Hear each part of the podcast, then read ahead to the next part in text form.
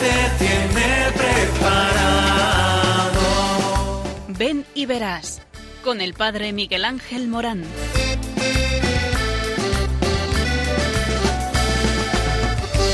Aunque sean muchas las preguntas y si te surgen tantas dudas, si es verdad lo que te canta. Él te conoce desde antes, sabe tu nombre y lo que vives y lo que siempre vas buscando.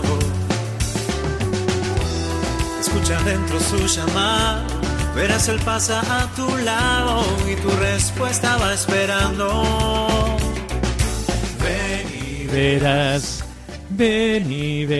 Muy buenas tardes a todos en este programa eh, que habla de ti. Sí, tú que me escuchas. Y vas a decir, pero bueno, eh, pero ¿cómo que habla de mí? Eh, mira, eh, vamos a hablar de lo más importante que tiene la vida, que es que tú estás llamado. ¿Y por qué estás llamado? Porque has sido totalmente amado. Aquel que es amado es llamado y es llamado a una misión, es enviado a una misión. Y este es el secreto de la vida, un secreto muy guardado, eh, pero que ahora en este programa te descubrimos. Es el arca del secreto de la vida. ¿Por qué? Porque cuando alguien descubre que su vida es para Dios y para los demás, ha descubierto verdadero sentido de la vida que nos da la felicidad. El hombre fue creado a imagen de Dios que es amor y por lo tanto encontrará su destino verdadero cuando se encuentre con ese amor. Y la felicidad no está tanto en recibir como en dar.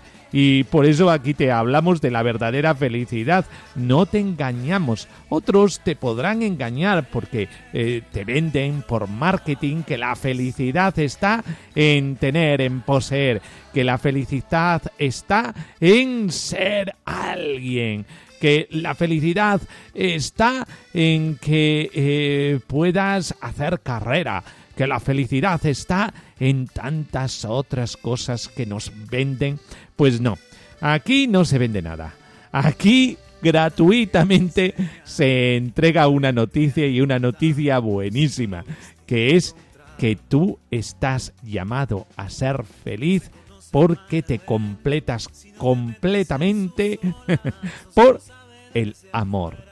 Desde nuestro nacimiento, cada persona está destinada a la bienaventuranza eterna, al cielo. Dios crea a cada uno con un propósito, una misión. Esa misión es lo que se conoce como vocación. Sí, todos hemos sido creados por Dios con un pro- propósito y un fin. Dios ha querido para cada uno un proyecto único e irrepetible, pensado desde toda la eternidad. Antes de formarte en el vientre te elegí. Antes de que salieras del seno materno te consagré. De Jeremías 1.5. El Catecismo de la Iglesia Católica habla de la vocación a la bienaventuranza, en definitiva, a la santidad, a la unión con Dios que nos hace participar de su felicidad y nos ama con totalidad y sin condiciones. La vocación común de todos los discípulos de Cristo es vocación a la santidad y a la misión de evangelizar el mundo. Dentro de esta vocación común, Dios invita a cada uno a recorrer la vida junto a Él por un camino concreto. A algunos llama al sacerdocio ministerial, a otros a la vida religiosa y a otros, los laicos, los llama a encontrarle en la vida cotidiana, en la vida ordinaria, ya sea viviendo el celibato o la vocación matrimonial. Todos estamos llamados, amado oyente, a ser santos, viviendo con amor y ofreciendo el, propo- el propio testimonio en las ocupaciones de cada día, allí donde cada uno se encuentra. Por eso, este programa, el motivo de este programa es que tú, tú que escuchas, tú que estás ahí detrás del receptor, sí, te lo digo a ti, sí. No mires para atrás, que es a ti, sí, tú tienes un sentido. Y, por favor, no te metas tanto en ti mismo. No yoyes, ¿sabes qué significa eso? Eh, ¿Conoces ese instrumento eh, que muchos niños utilizan para entretenerse, el yoyo? Pues eh, muchas veces nuestra vida es tan corta como la cuerdita de un yoyo. En que nos centramos tanto en nosotros mismos que vamos dando vuelta y vuelta y vuelta al yoyo. Pero eso es muy aburrido. El recorrido, ya lo sabes, siempre es el mismo. Por favor, sal del siempre es así, porque eh, si no, eh, tu vida, tu vida será rutinaria, achatada y sin chispa. Pues aquí te vamos a regalar este sentido de la vida. Es el amor de Dios que vive en tu corazón y no se puede contener dentro de él, sino que se tiene que dar a los demás. Por eso, al tanto del receptor, que ahora comienza todo lo bueno. Tu vida lo da todo y quita nada. Ven y verás, ven y verás. Quiere mostrarlo. Ven y verás, ven y verás lo que Jesús te tiene preparado.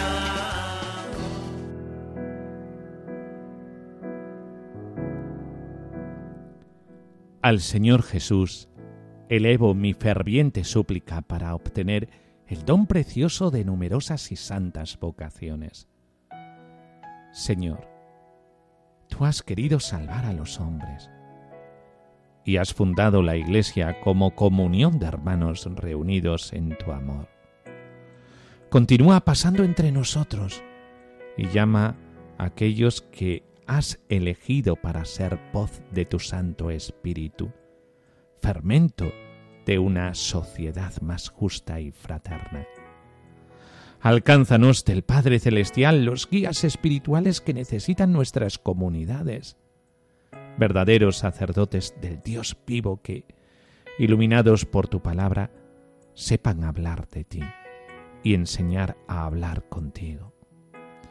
Haz crecer tu iglesia mediante un florecimiento de consagrados que te entreguen todo para que tú puedas salvar a todos. Que nuestras comunidades celebren en el canto y en la alabanza la Eucaristía como acción de gracias a tu gloria y bondad. Y sepan caminar por los senderos del mundo para comunicar el gozo y la paz dones preciosos de tu salvación. Vuelve, Señor, tu rostro hacia la humanidad entera y manifiesta tu misericordia a los hombres y mujeres que en la oración y en la rectitud de vida te buscan sin haberte encontrado todavía. Muéstrate a ellos como camino que conduce al Padre, verdad que hace libres y vida que no tiene fin. Concédenos, Señor, vivir en tu iglesia, con espíritu de fiel servicio y de total entrega, a fin de que nuestro testimonio sea creíble y fecundo. Amén.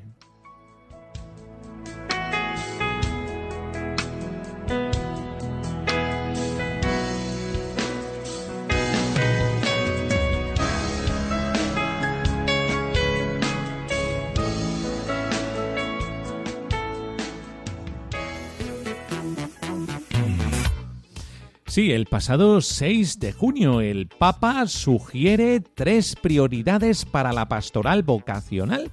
El Papa Francisco destacó las prioridades para la pastoral vocacional durante la audiencia concedida el 6 de junio en la sala del Consistorio del Vaticano a representantes de los centros nacionales para las vocaciones de la Iglesia de Europa quienes participan, eh, participaron en un congreso eh, los días 4 al 7 de junio en Roma.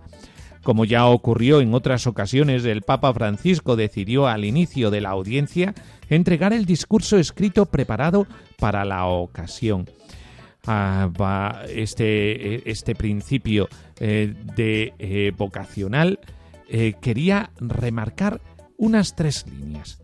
la santidad como una llamada que da sentido al camino de toda la vida, la comunión como humus de vocaciones en la Iglesia, la vocación misma como palabra clave a preservar, combinándola con las demás, felicidad, libertad y juntos, y finalmente a declinarla como una consagración especial. El discurso sobre la vocación siempre nos lleva a pensar en los jóvenes porque la juventud es el momento privilegiado para tomar las decisiones de la vida y para responder a la llamada de Dios. Esto es bueno, pero no debemos olvidar que la vocación es un camino que dura toda la vida. De hecho, la vocación atañe al tiempo de la juventud, por cuanto se refiere a la orientación y la dirección que deben tomarse en respuesta a la invitación de Dios, y atañe a la vida adulta en el horizonte de la fecundidad y el discernimiento del bien a realizar. La vida está hecha para fructificar en la caridad, y esto atañe a la, llamada a la santidad que el Señor hace a todos, cada uno a través de su propio camino, muy a menudo hemos considerado la vocación como una aventura individual, creyendo que se trata solo de mí, mi vocación, y no en primer lugar de nosotros, la vocación como llamada a los demás. En realidad, nadie se salva solo, sino que nos convertimos en santos juntos. La vida de uno está vinculada a la vida del otro, y es necesario que cuidemos de esta santidad común de las personas. Por eso, es tan importante la comunión. La pastoral solo puede ser sinodal, es decir, conformando un caminar juntos. Y la sinodalidad es hija de la comunión.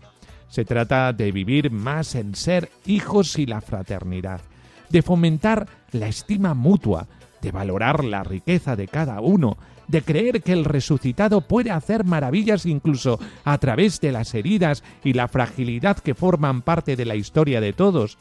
De la comunión de la Iglesia nacerán nuevas vocaciones.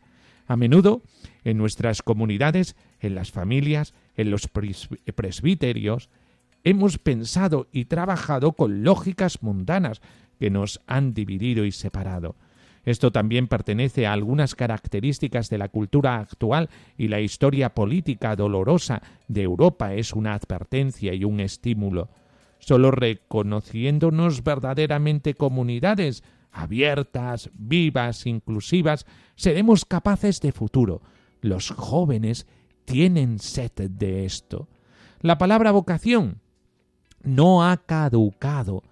La retomamos en el último sínodo de los jóvenes durante todas las fases, pero su destino sigue siendo el pueblo de Dios, la predicación y la catequesis, y sobre todo el encuentro personal, que es el primer momento de la proclamación del Evangelio. Conozco algunas comunidades, dice el Papa, que han optado por no pronunciar la palabra vocación en sus propuestas para los jóvenes, porque creen que tienen miedo de ella y no participan en sus actividades. Esta es una estrategia fallida. Eliminar la palabra vocación del vocabulario de la fe significa mutilar el léxico corriendo el peligro, tarde o temprano, de no entendernos unos a otros. Necesitamos, en cambio, hombres y mujeres consagrados y apasionados, ardientes por el encuentro con Dios y transformados en su humanidad, capaces de anunciar con la vida la felicidad que proviene de su vocación. Y por eso sí, nos atrevemos a hablar de felicidad. Esto no es del todo obvio, sin embargo, es el tema más importante para nuestro tiempo, en el que la diosa queja tiene muchos seguidores y nos contentamos con las alegrías pasajeras. En cambio, la felicidad es más profunda persiste incluso cuando la alegría o el entusiasmo del momento desaparecen, incluso cuando surgen dificultades, dolor, desánimo, desilusión. La felicidad permanece porque es el mismo Jesús, cuya amistad es inquebrantable. En el fondo, queremos solo una cosa, la vida bienaventurada, la vida que simplemente es vida, simplemente felicidad. Algunas experiencias de la pastoral juvenil y vocacional confunden la felicidad que es Jesús con la alegría emocionante y anuncian la vocación como completamente luminosa. Esto no es bueno, porque cuando uno entra en contacto con la carne sufriente de la humanidad, la propia o la de los demás, esta alegría desaparece.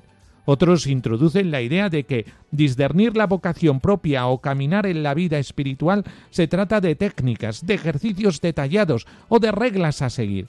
En realidad, la vida que Dios nos ofrece es una invitación a formar parte de una historia de amor que se entreteje con nuestras historias. Y es cierto que la palabra vocación puede dar miedo a los jóvenes porque a menudo se la confunde con un proyecto que quita la libertad. Dios, en cambio, sostiene siempre la libertad de cada persona hasta el fondo. Es bueno recordarlo, especialmente cuando el acompañamiento personal o comunitario desencadena dinámicas de dependencia o, peor aún, de plagio. Esto es muy grave, porque impide el crecimiento y la consolidación de la libertad, asfixia la vida haciéndola infantil. La vocación se reconoce a partir de la realidad, escuchando la palabra de Dios y de la historia, escuchando los sueños que inspiran decisiones, en la maravilla de reconocer en un momento dado que lo que realmente queremos es también lo que Dios quiere de nosotros. Desde el asombro de este punto de encuentro, la libertad se orienta a una elección disruptiva de amor y la voluntad hace crezcan orillas capaces de contener y canalizar toda la energía vital de una persona hacia una sola dirección. La libertad no contradice a la vocación, la vocación no contradice a la libertad. Juntos, claro que sí. La vocación, como ya lo hemos mencionado, nunca es sólo mía. Los sueños verdaderos son los sueños de nosotros. Nadie puede hacer una elección de vida solo por sí mismo. La vocación es siempre para y con los demás. Creo que deberíamos reflexionar mucho sobre esto, nos dice el Papa Francisco, sueños del nosotros, porque se refieren a la vocación de nuestras comunidades de vida consagrada, nuestros presbíteros, nuestras parroquias, nuestros grupos eclesiales. El Señor nunca llama solo como individuos, sino siempre dentro de una fraternidad para compartir su proyecto de amor, que es plural, desde el principio porque Él mismo es Trinidad misericordiosa. Creo que es muy fecundo pensar en la vocación desde esta perspectiva, primero porque ofrece una visión misionera compartida, luego porque renueva la conciencia de que en la Iglesia nada se hace solos, de que estamos dentro de una larga historia orientada hacia un futuro que es la participación de todos. La pastoral vocacional no puede ser tarea de solo algunos líderes, sino de la comunidad. Toda pastoral es vocacional, toda formación es vocacional y toda espiritual espiritualidad es vocacional.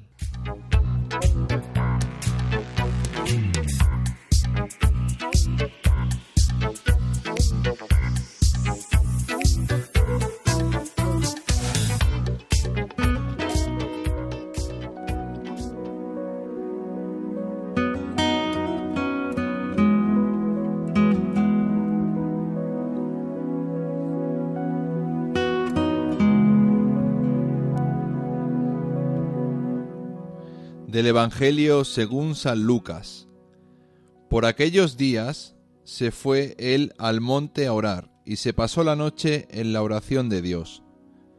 Cuando se hizo de día, llamó a sus discípulos y eligió doce de entre ellos, a los que llamó también apóstoles. A Simón, a quien puso el nombre de Pedro, y a su hermano Andrés, a Santiago y Juan, a Felipe y Bartolomé, a Mateo y Tomás, a Santiago de Alfeo y Simón, llamado Celota, a Judas de Santiago y a Judas Iscariote, que fue el traidor.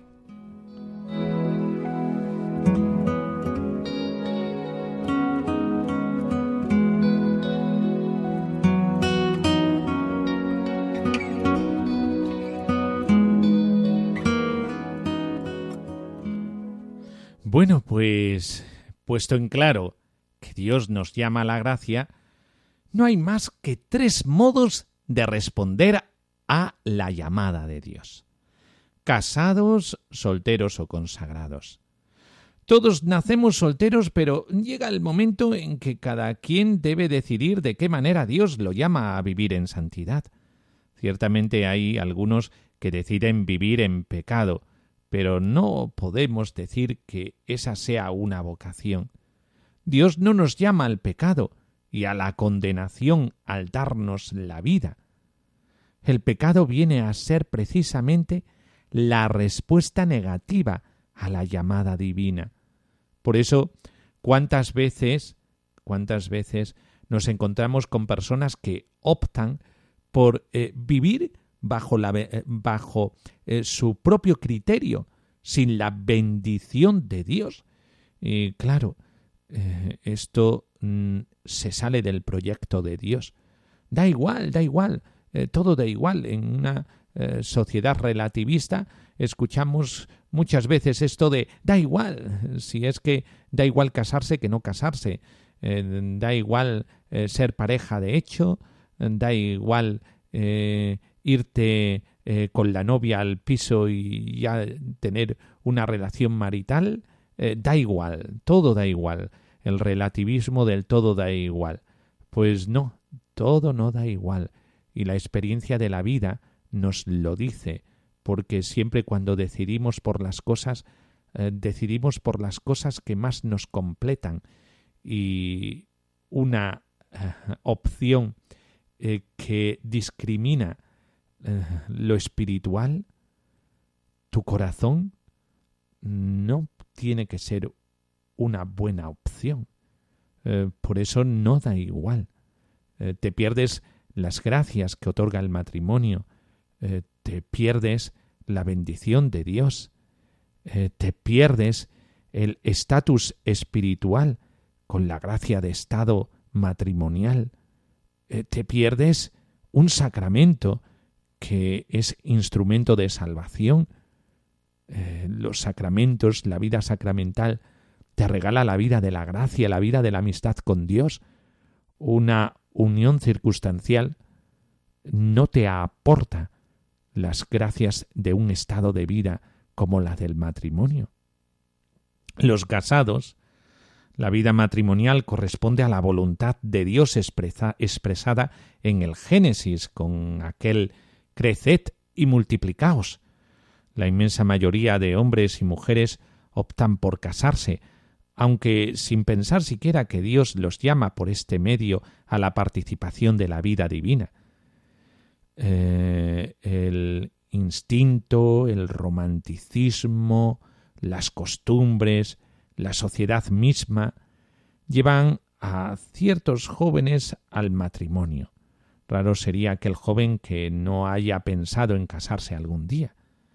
Así para que, sin pensar gran cosa en el aspecto vocacional del matrimonio, se van fundando nuevas familias y hasta los que se casan por la Iglesia en muchas ocasiones no ven su unión como un camino de santidad.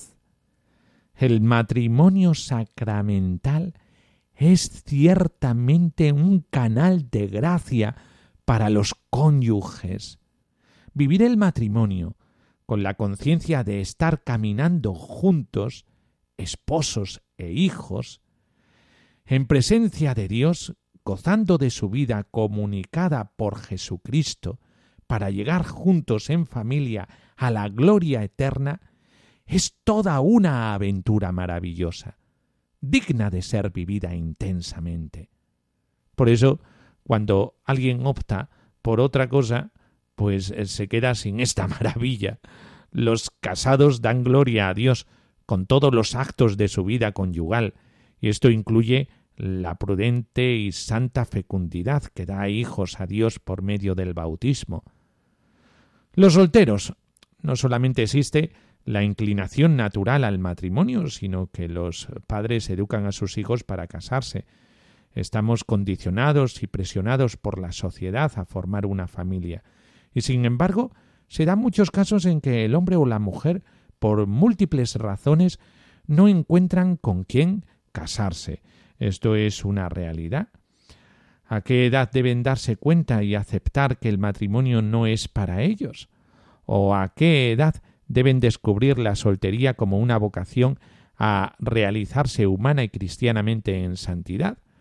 Lo que a ojos de muchos eh, parece un fracaso, una carencia, es por el contrario el camino providencial, o sea, querido por Dios para esta persona en concreto. Ni humana ni cristianamente debemos depender de una pareja para realizarnos plenamente.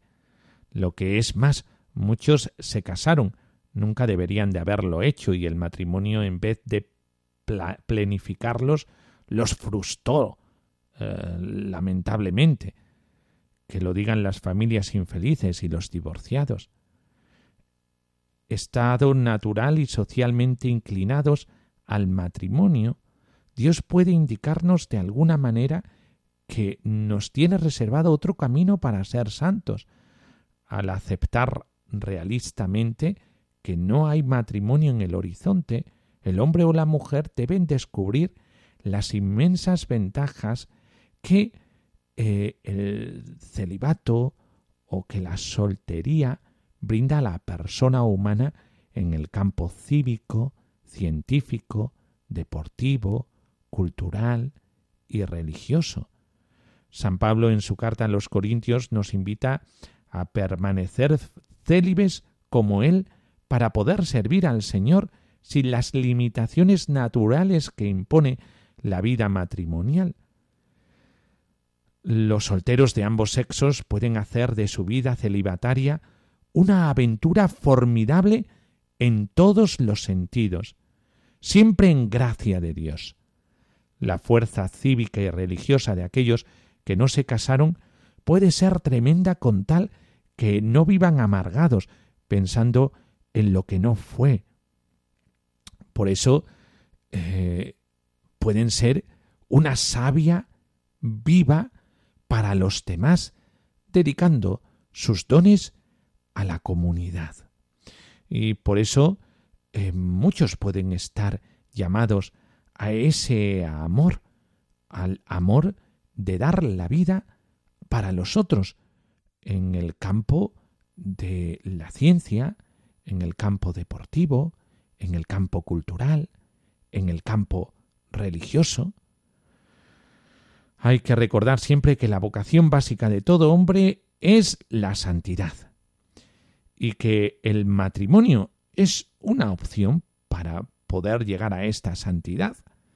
También nos realizamos como personas en eh, otros menesteres que tiene la persona.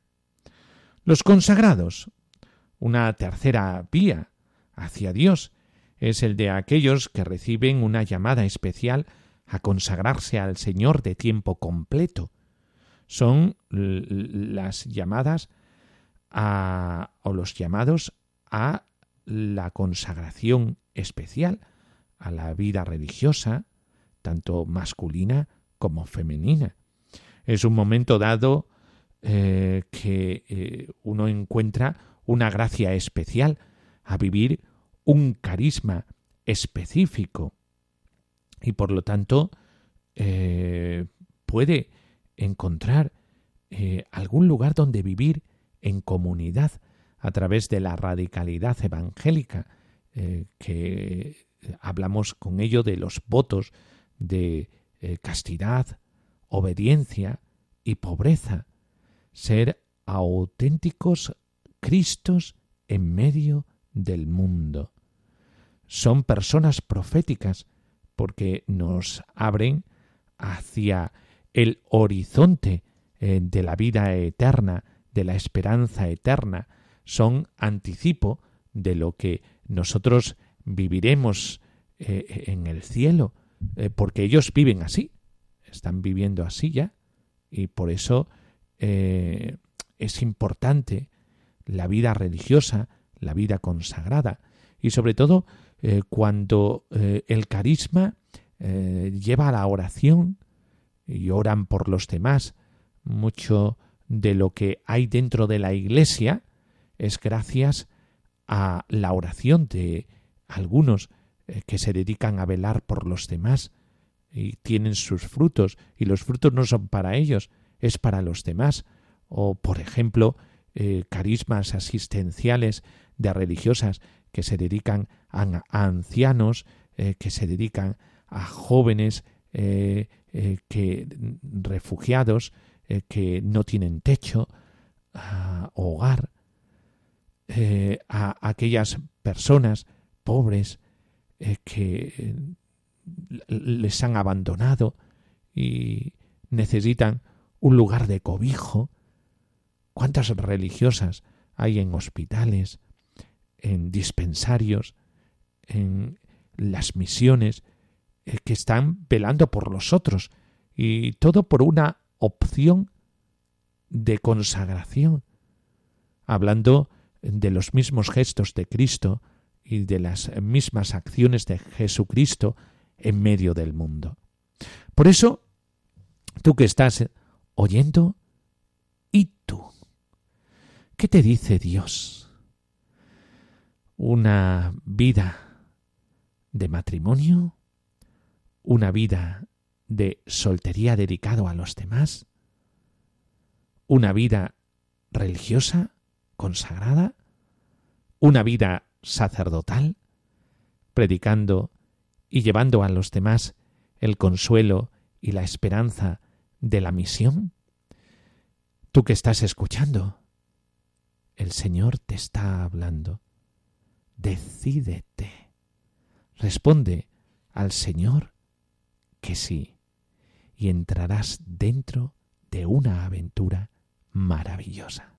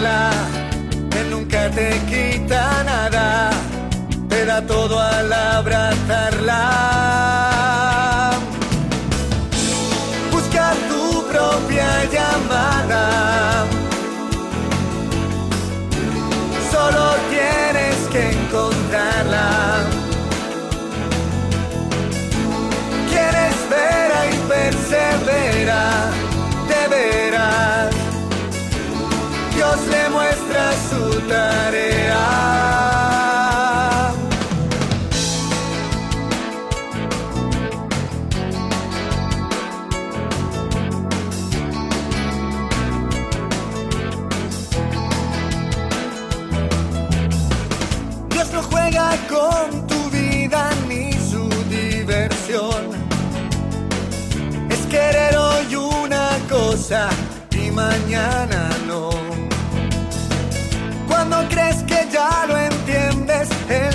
siempre es mayor.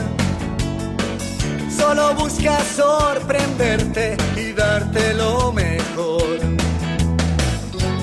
Eres libre y razonable siempre responsable.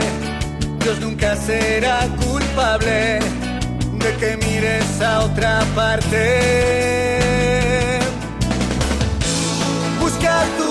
Propia llamada.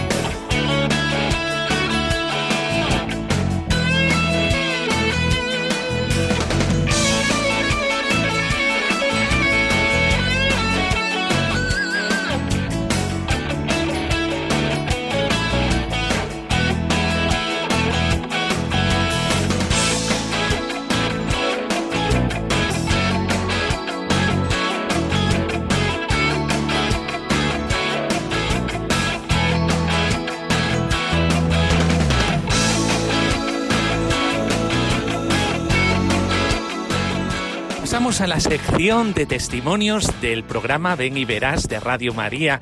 Eh, ya podríamos elucubrar mucho sobre la vocación, hablarlo desde el punto de vista teológico pastoral, eh, pero lo más importante es lo que se vive y por eso en nuestro estudio eh, está con nosotros la hermana Josefa Elía. Buenas tardes, Josefa. Buenas tardes. Bueno, pues Josefa, eh, eres religiosa y religiosa del Cotolengo. Eh, nos vas a explicar un poquito cómo es tu vocación, tu carisma, eh, pues cuál es. Eh, Como religiosa, todas las congregaciones tienen un carisma propio y entonces nos vas a hablar sobre ello. Pero la primera cuestión es esta. ¿Cómo Dios te llamó, hermana Josefa? Pues la verdad, yo de jovencita, pues como cualquier joven, me gustaba pues ir a las fiestas, ir a misa los domingos, pero bueno, tenía una vida así un poco también de alegría. Pero el Señor en un momento concreto de mi vida, pues tenía entonces yo 19 años, por el testimonio de unas primas mías que también eran religiosas, pero que eran religiosas tipo seglar, de las que viven en su casa, me sentí un poco inclinada a entregarme al Señor, pero yo no quería dejar a mis padres. Y entonces pues empecé mi regateo con el Señor. Yo le decía, bueno, vale, yo te hago los votos, pero me quedo en mi casa, no dejo a mi mamá, porque yo soy la única chica, los demás son chicos, pero así estaba. Pero empezó, en Semana Santa me llevaron a conocer el Cotolengo del Padre Alegre de Valencia y allí ya me, los enfermos me robaron el corazón. Pero yo no quería dejar a mi madre. Entonces, comentando con una amiga mía, me dijo, oye, yo le dije, digo, me gusta mucho el Cotolengo, pero yo prefiero irme a otra congregación en la cual no tenga que dejar a mis padres. Y entonces esta amiga me dijo, oye, y pudiendo servir a Dios en oro, ¿por qué lo quieres servir en plata? Aquello me empezó a dar vueltas en mi mente, en mi corazón, y me determiné a ser servidora de Jesús del Cotolengo del Padre Alegre. Eh, eh, hay eh, muchas personas que nos están escuchando y que ha- han oído hablar del cotolengo. El cotolengo, ¿qué es esto del cotolengo? Eh, porque eh, sabemos que hay uno en Barcelona, otro en Valencia, eh, también en la diócesis de Coria Cáceres, en Cáceres, en la provincia de Cáceres, en el norte, en las Urdes, hay otro. Eh, ¿qué, qué, qué son las casas del Cotolengo? El Cotolengo principalmente eh, tiene un carisma propio, que es de San José Benito Cotolengo, que el Padre Alegre lo trajo a España, no llegó a ver la fundación, pero a sus seguidores se lo dejó. Entonces el Cotolengo del Padre Alegre tiene un carisma propio que las hermanas del Servidoras de Jesús, para, para poder estar en el Cotolengo, que solo estamos en el Cotolengo del Padre Alegre y el Padre Alegre solo tiene estas religiosas, Tuvimos que abrazar el carisma propio con voto. O sea, nosotros, además del voto de castidad, pobreza y obediencia, tenemos el voto cotolenguino. Que el voto cotolenguino es el carisma propio, como he dicho antes, que es el abandono en la divina providencia. Esto quiere decir que nosotros solo podemos vivir de limones espontáneas sin ninguna forma de petición. También yo digo siempre que esto quiere decir que hay mucha gente buena, porque donde hay cotolengo y está subsistiendo, pues quiere decir que hay gente buena que se acuerda de los pobres sin que vayan a pedirle a su casa. Se deja mover por el Señor. También él tiene otro tipo, la carisma propio también tiene la adoración a la Eucaristía. Nosotros al Señor le pedimos por lo que necesita el cotolengo, lo que necesitan nuestros bienhechores que nos encomiendan, las necesidades de nuestro país o de fuera de nuestro país, urgentes, catástrofes, pues todo eso lo llevamos a la Eucaristía, tanto los, los acogidos de nuestra casa como nosotros. Y luego la otra parte es la, la, la atención al enfermo más pobre y más necesitado. Nosotros cuando tenemos plaza, el que ingresa no es el que es más importante y tiene más influencia, sino el que está más pobre y más necesitado en aquellos momentos concretos que tenemos plaza libre.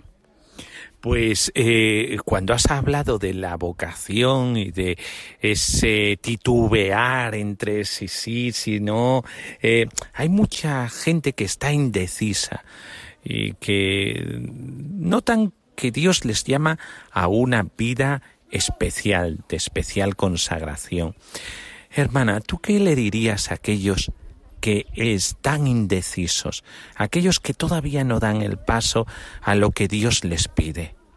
Yo primeramente le diría que la felicidad de las personas las encontramos cuando nos damos. O sea, es más feliz el que da que el que recibe. El pensar que tú tienes una inteligencia que te ha dado el Señor, unos brazos, unas piernas, que te ha dado un corazón.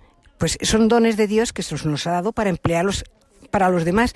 Y es que es una felicidad la que te da. Yo me daba cuenta que cuando volvía de Cotolengo a mi casa, es que estaba contenta, es que tenía ganas de cantar. Y yo digo, esto, esto es algo, algo. Y es que el Señor nos da esto, nos da esa felicidad íntima de podernos dar a los demás. Porque además ya lo dijo Jesús, lo que hacéis a uno de esos mis pequeños, a mí me lo hacéis. Eh, sobre la providencia divina eh, nos has estado hablando de la providencia. Eh, providencia divina es estar a la expectativa de lo que Dios cada día nos regala, ¿verdad? Eh, a través de los hermanos.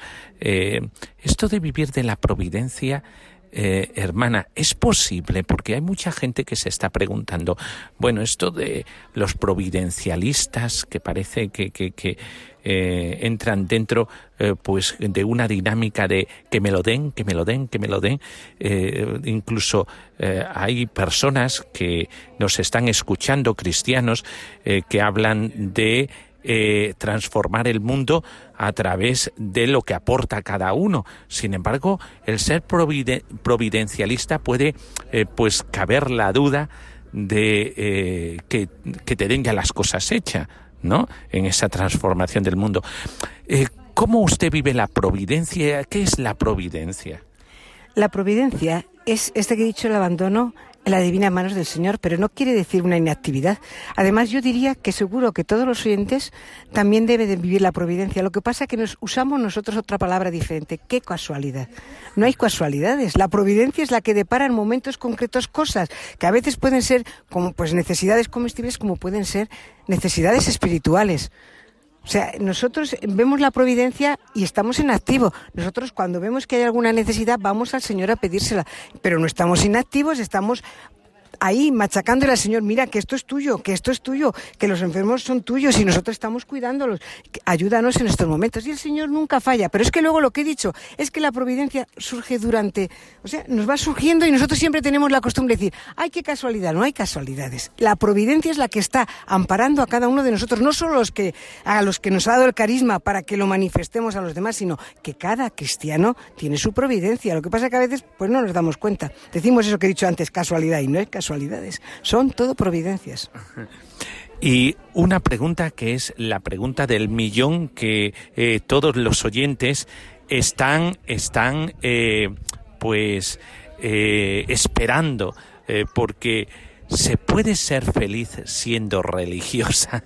Es decir, habiendo entregado tu vida a Dios, ¿es, posible la felicidad? Entregando la vida al Señor. Y la vida al Señor en los más pobres. Eh, ¿Esto es posible?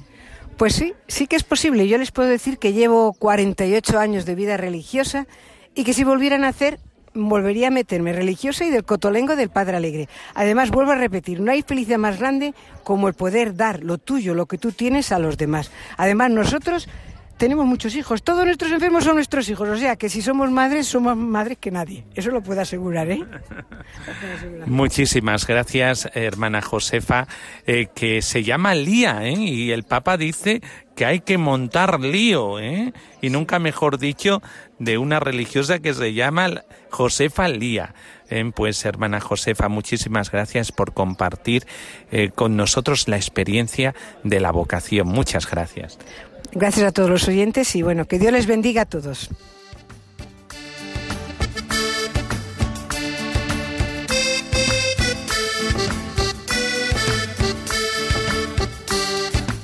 Hay que ver esta hermana del cotolengo que se llama de apellido Lía. Y es que lo quiere liar y lo quiere liar todo muy bien porque eh, está llamada al amor. Y claro, y la hermana eh, a raudales tiene el corazón lleno de ese amor misericordioso que abraza a los más desvalidos. Pero ¿y el tuyo?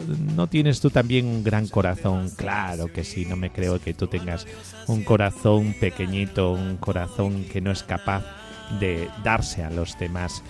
Busca, busca, que el que busca encuentra.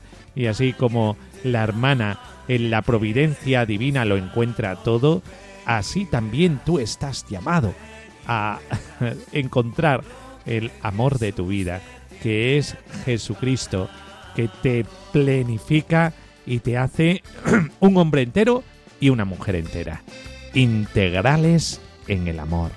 Eh, por eso, eh, ya sabéis, podéis también participar en el programa mandándonos algún audio por correo electrónico o escribiéndonos eh, alguna inquietud que tenéis y podemos responder aquí en las ondas de Radio María en el programa Ven y Verás.